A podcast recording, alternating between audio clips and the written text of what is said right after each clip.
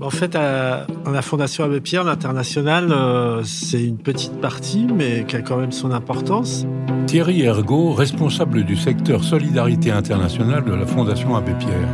Ça nous permet chaque année euh, d'intervenir dans une 20-25 euh, pays sur des projets principalement de développement, c'est-à-dire des projets qui peuvent s'inscrire dans, dans la durée. La Fondation Abbé Pierre, c'est déjà des projets liés à l'habitat.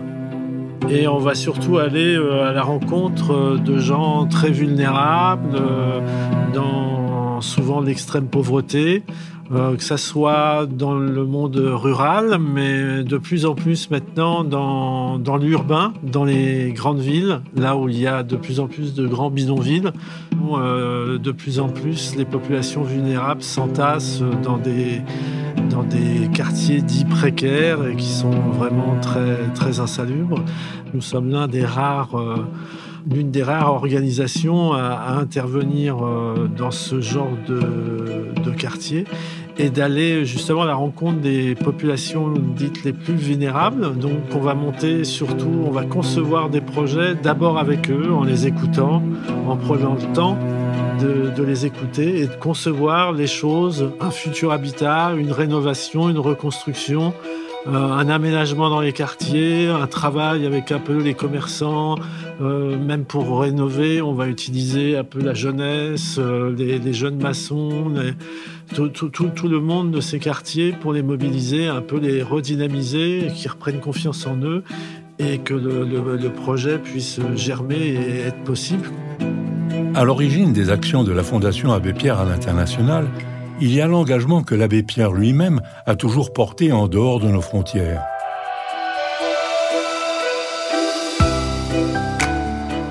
Je suis Laurent Desmar, ancien secrétaire particulier de l'abbé Pierre, et je vais vous raconter les combats menés par celui qui est né Henri Grouès. Retracer son parcours, c'est aussi parler du monde dans lequel nous vivons aujourd'hui, car ces luttes résonnent encore fortement avec notre époque. L'abbé Pierre, un prêtre rebelle, défenseur des exclus, un homme hors norme, mais avant tout un héros ordinaire.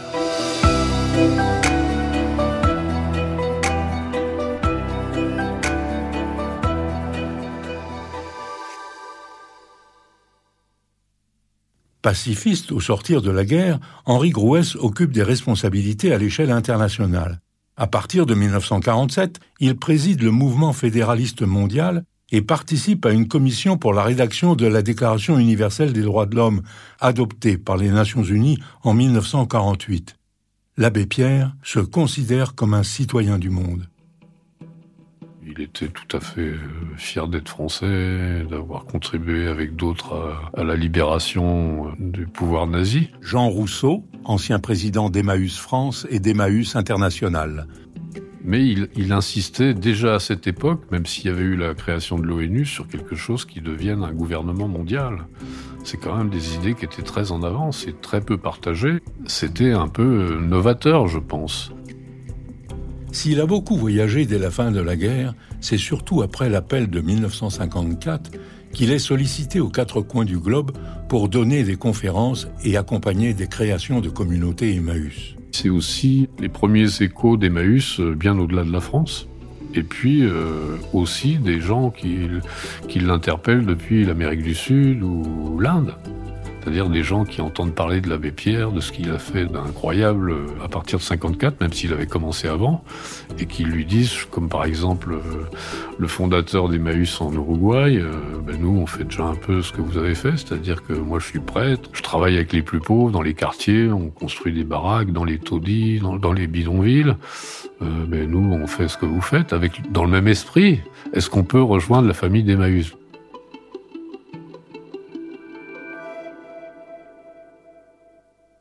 En parcourant le monde, l'abbé Pierre rencontre des hommes et des femmes de toutes les religions.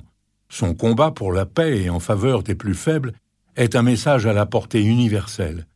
Cherchant à rencontrer les puissants, il est souvent reçu par les dirigeants des pays qu'il visite. Il s'adresse à eux sans complexe, parfois même en leur faisant la leçon. Il rencontre ainsi le président américain Eisenhower, le premier ministre indien Nehru, le roi du Maroc Mohamed V. Bouleversé par la misère qu'il découvre dans les pays les plus pauvres, l'abbé Pierre comprend que le combat contre la pauvreté doit être mené au niveau mondial. En 1955, il crée avec d'autres un institut de recherche et d'action contre la misère du monde.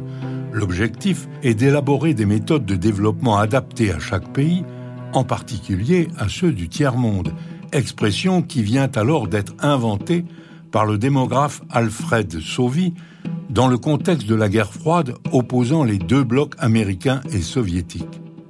Euh, on est aussi à l'époque où les chrétiens commencent à investir euh, véritablement le tiers-monde. Axel Brodier-Dolino, historienne, directrice de recherche au CNRS. Euh, à, réaliser que la pauvreté, en fait, elle est beaucoup moins dans les pays du Nord euh, qui en sont en train d'être dans la prospérité des Trente Glorieuses que dans les pays du Sud qui, eux, sont dans la décolonisation, dans la grande pauvreté. Il euh, n'y a pas d'eau, il n'y a pas de nourriture, etc. Et en plus, ils ont été un peu spoliés par la colonisation. Et donc, l'abbé Pierre aussi avait développé une, une réflexion sur ce qui étaient les questions de mal développement, sur le fait qu'on commençait à, sortir du colonialisme et que ça avait créé des dégâts considérables. Donc il a vu aussi tout ce qu'il y avait de tordu.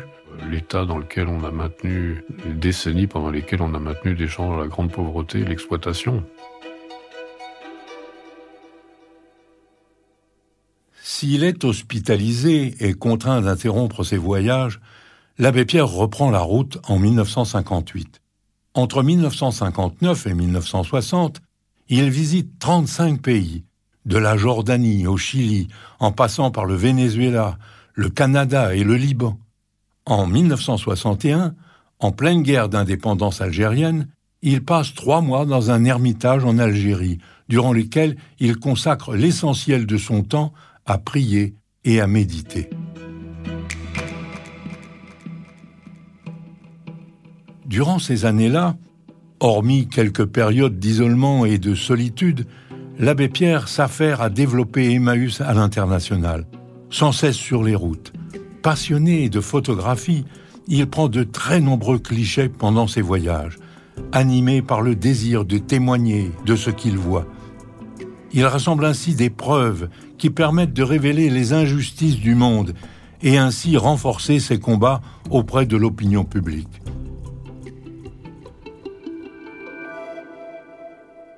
En 1963, il doit se rendre à Montevideo depuis Buenos Aires, deux villes séparées par l'estuaire du Rio de la Plata. Un voyage initialement prévu en avion, mais la météo en décide autrement. L'abbé Pierre frôle la mort entre l'Argentine et l'Uruguay. Le mauvais temps exécrable fait que l'avion ne peut pas décoller et l'abbé Pierre, euh, qui veut absolument partir, prend le bateau. Jean Rousseau. Et c'est une navette, je pense, euh, fluviale qui, qui faisait ce transport. Elle circulait euh, alors que le temps était vraiment très mauvais.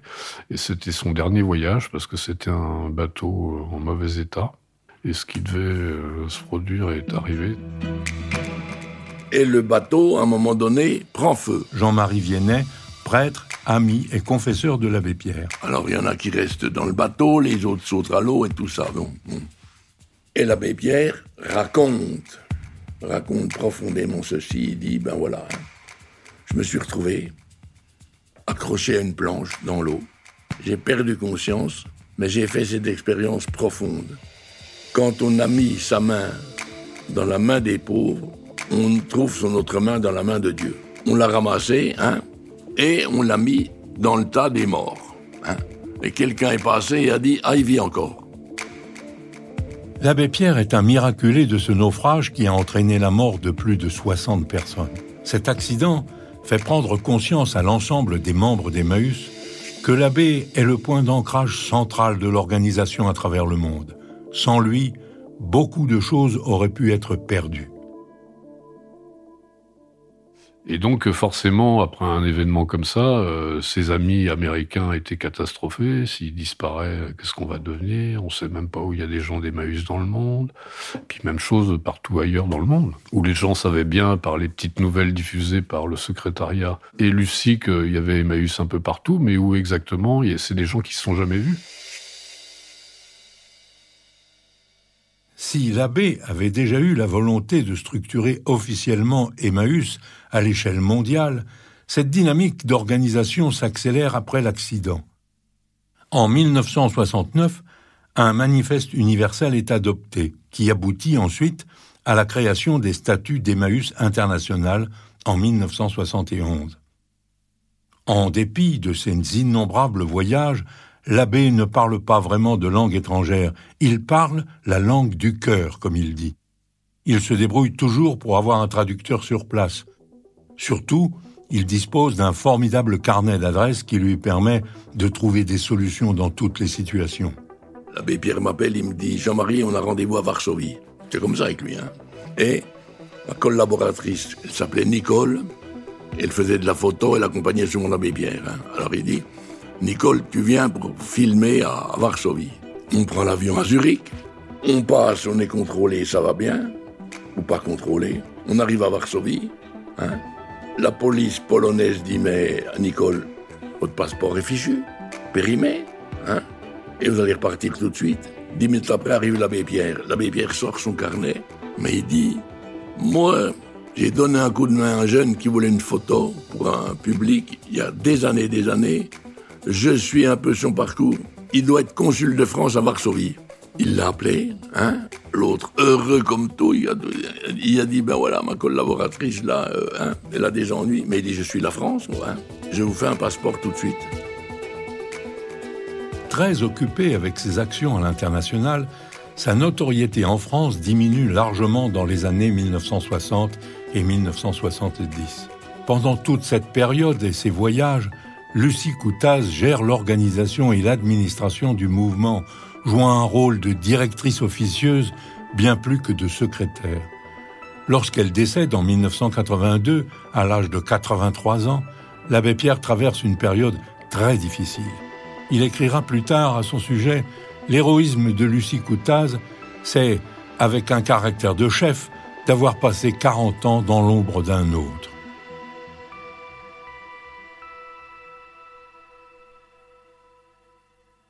Après les chocs pétroliers et la crise économique des années 1970, l'abbé s'engage pour soutenir les victimes du chômage de masse qui touche de plein fouet la France dans les années 1980. On passe de 2-3% dans les années 75 à des taux de 10% de chômage euh, au début des années 90. Axel Brodier-Dolino. On rentre dans une société de non-chômage à une société de chômage de masse et euh, d'autre part la précarisation de l'emploi par flexibilisation, par volonté de rogner sur les coûts, etc., euh, qui a aussi des impacts euh, sociaux. Donc à tout point de vue, la pauvreté se recompose. ce qu'on appelle dans les années, tout début des années 80, la nouvelle pauvreté, ça devient une pauvreté des actifs, une pauvreté des jeunes en particulier, qui peinent à s'insérer sur le marché de l'emploi parce qu'il n'y a pas assez d'emplois. Les pouvoirs publics et les associations de solidarité mettent en place des mesures palliatives, avec la création de banques alimentaires notamment, puis de restos du cœur. C'est ces plans pauvreté, précarité du gouvernement qui fabriquent des réponses d'urgence de façon un petit peu tâtonnante et les pouvoirs publics cherchent aussi des interlocuteurs. Et l'abbé Pierre est un de ces interlocuteurs qu'on va les premiers à aller rechercher puisqu'en fait on manque de figures pour incarner euh, la lutte contre cette nouvelle pauvreté. Le chômage et la précarité ne diminuant pas, les pouvoirs publics mettent progressivement en place des réponses plus curatives, avec l'instauration des grands droits, comme le RMI en 1988 et le droit au logement en 1990. La Fondation Abbé Pierre, créée en 1987 pour le logement des personnes défavorisées, a inspiré la création de ces dispositifs. Durant les années 90, on ne parle plus de la nouvelle pauvreté, mais davantage de l'exclusion. Les associations, elles, développent une parole politique plus offensive. Et l'abbé Pierre est un de ceux qui, le plus précocement et de la façon la plus aiguisée, va avoir cette parole politique parce que dès les années 90-94, euh, il est de toutes les mobilisations d'une petite association à cette époque-là, mais très en pointe sur les questions du logement, qui est droit au logement, qui est en fait un espèce de retour de l'abbé Pierre de 54. L'abbé Pierre en 54, c'était le grand plaidoyer pour le logement, les squats, les actions commando, etc. Droit au logement entre 90 et 94, c'est exactement ça. C'est ces grands squats euh, très médiatisés, euh, rue du Dragon, place de la Réunion, euh, Rêve René Coty, Esplanade de Vincennes, etc. Et l'abbé Pierre va épauler droit au logement, il va se faire téléporter un hélicoptère parce qu'il est vieux, malade, etc. et que c'est spectaculaire et que les médias adorent ça. Bref, il en rajoute aussi euh, des caisses euh, et ça marche bien. Outre ses combats en faveur des sans-logis, l'abbé Pierre se fait aussi le porte-parole des sans-papiers, notamment en menant une grève de la faim en soutien à des personnes déboutées du droit d'asile. À plus de 80 ans, et en dépit de sa maladie, l'abbé Pierre semble retrouver une seconde jeunesse. Il agit et fait des coups de force médiatique réguliers, s'insurgeant devant les caméras et participant à la réquisition d'immeubles vacants pour y loger des personnes à la rue. En 1994, il lance un second appel sur RTL, 40 ans après le premier. Devenu un vieux monsieur à la barbe blanche, l'abbé Pierre est à nouveau une figure plébiscitée, une célébrité charismatique incontournable. Dans ces années-là, toujours révolté et rassembleur, il est nommé 16 fois personnalité préférée des Français. En plus de son retour sur le terrain français, il poursuit aussi son engagement à l'international. En 1995, en pleine guerre de Bosnie, il se rend à Sarajevo, ville assiégée et bombardée depuis trois ans par les forces serbes. Bah, bah, je l'ai emmené à Sarajevo, les gens m'ont beaucoup reproché. Hein. Je crois qu'à Emmaüs, ils n'étaient pas très contents.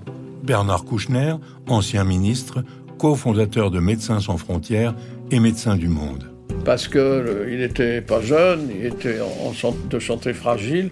Il a été très content, c'était formidable. L'abbé a alors 82 ans.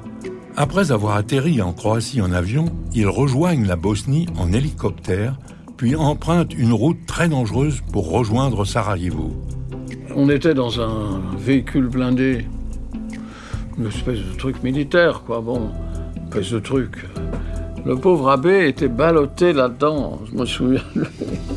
Alors là-dedans, boum, boum, boum, Or, sur cette route était mort un ambassadeur américain touché par un, obus.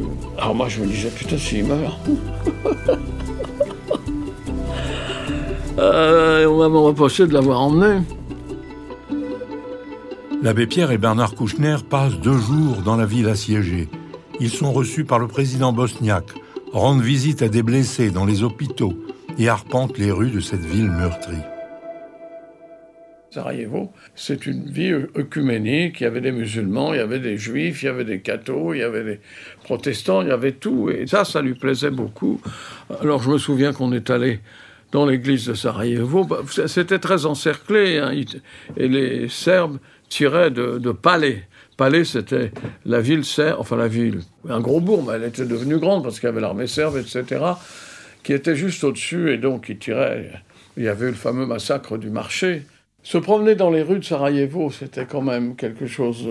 se promener. Mais voir cet homme, qui a quand même l'air d'un curé, hein, avec une grande, une grande robe quand même, avancer dans les rues avec évidemment, on avait une sécurité qui nous avait de sécurité relative, parce que vraiment, Sarajevo, on mourait beaucoup. Lui, évidemment, il marchait pas facilement, mais quand même, il, il se plaignait pas une seconde. Hein. De retour en France, l'abbé Pierre multiplie les interviews pour réclamer une levée de l'embargo sur les armes afin que les Bosniaques puissent se défendre. Malgré ses convictions pacifistes, il soutient le principe d'une guerre juste qui serait défensive convaincu de la nécessité d'intervenir militairement pour faire barrage aux nationalistes serbes. Certains soulignent les contradictions de celui qui fut longtemps porte-parole de la paix.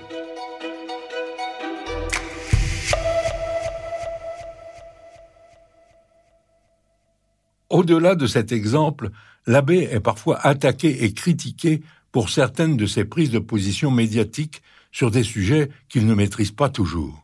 En 1996, il se retrouve au cœur d'une grave polémique lorsqu'il affiche son soutien à Roger Garaudy, un ancien camarade de l'Assemblée nationale qui vient de publier un ouvrage négationniste dans lequel le caractère singulier de la Shoah est contesté. Et là, cette fois-ci, euh, ça a été un désastre. Jean Rousseau. Il y a plusieurs explications possibles. Hein. D'abord, il y a cette amitié indéfectible avec Garodi, qui est quand même un député communiste qu'il a rencontré sur les bancs de l'Assemblée en, en 47. Donc pour lui, ça comptait beaucoup. Et il a reconnu d'ailleurs très vite qu'il a défendu Garodi par amitié, euh, sans, même avoir lu son bouquin. Ça laisse rêveur, quoi. Et puis en plus, je pense que l'abbé Pierre, en plus de ça, était victime d'une stratégie de Garodi et de ses amis. Garodi qui voulait revenir un peu sur le devant de la scène avec quelque chose de fracassant et puis de révisionniste. Et l'abbé Pierre n'était pas trop bien protégé, je pense, non plus à cette époque où son entourage ne surveillait peut-être pas assez euh, des choses comme ça. Et donc ça, ça a pesé beaucoup, évidemment. Têtu et obstiné, l'abbé Pierre s'entête quelque temps dans la défense de son ami, tandis que la presse se déchaîne. Et puis pour finir, euh, on l'a quand même, on lui a dit de se mettre à l'écart parce que c'était un jeu formidable pour euh, des journalistes à l'époque et pour la presse de descendre euh, cette icône. Il était encore très bien classé dans, les classements des personnes aimées en France. Donc c'était formidable de se dire ce type-là, on va, on va pouvoir le démolir. Donc on l'a éloigné un petit peu en Italie, ce qui lui a permis de réfléchir, de rencontrer à tête reposée d'autres personnes, et finalement il a reconnu son erreur. Six mois après le début du scandale, l'abbé Pierre publie dans le journal La Croix un communiqué dans lequel il demande pardon, retire ses propos et son soutien à Roger Garaudy. Mais toute cette affaire aura profondément meurtri l'abbé et contribué à entacher son image. L'abbé Pierre est désormais un vieil homme de 85 ans. S'il a parcouru le monde pendant des décennies pour s'engager en faveur des causes justes et soutenir les exclus, cette affaire l'éloigne pour un temps des médias et de la vie publique. Pourtant, Henri Grouès est loin d'avoir dit son dernier mot. Durant les dernières années de sa vie, il poursuivra jusqu'au bout ses combats, guidé par sa foi et par l'amour des autres. Surtout, celui qui avait renoncé à son héritage familial s'apprête à laisser derrière lui un immense héritage immatériel.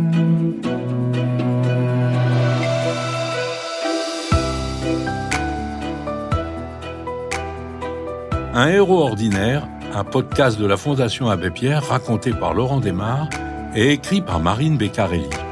Une production Bababam.